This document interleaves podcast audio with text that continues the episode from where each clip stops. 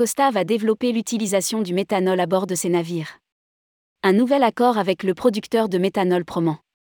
Le groupe Costa fait un pas de plus vers la décarbonation du secteur de la croisière, en signant un nouvel accord avec le producteur de méthanol Proman, afin de développer l'utilisation de ce carburant plus propre à bord de ses navires.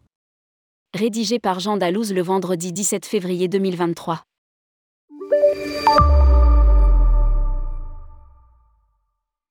Le groupe Costa, Costa Croisière et Aidea Cruise annoncent la signature d'un protocole d'accord avec le producteur de méthanol Proman pour développer l'utilisation du méthanol à bord de ses navires. Le méthanol est un carburant à combustion plus propre, éliminant pratiquement tous les polluants atmosphériques tels que les particules et les oxydes de soufre. Rappelle Costa dans un communiqué. Il est facilement accessible et peut être produit de manière biosynthétique, avec des procédés à faible teneur en carbone, ou en utilisant de l'hydrogène.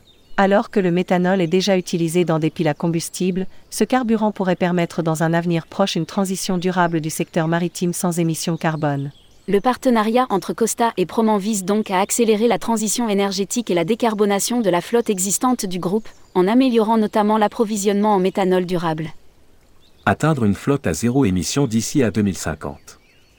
Il doit aussi permettre d'ouvrir la voie à la modernisation de certains navires pour qu'ils utilisent un carburant propre, ainsi qu'à l'investissement dans de nouvelles constructions alimentées en méthanol. Ajoute Costa.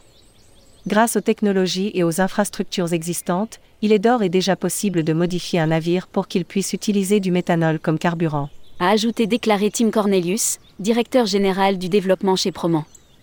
En permettant aux navires de croisière d'utiliser du méthanol comme carburant de propulsion, le groupe Costa poursuit son ambition d'atteindre une flotte à zéro émission d'ici à 2050. A renchéri Christophe Schladoer, vice-président en charge de la décarbonation au sein du groupe Costa.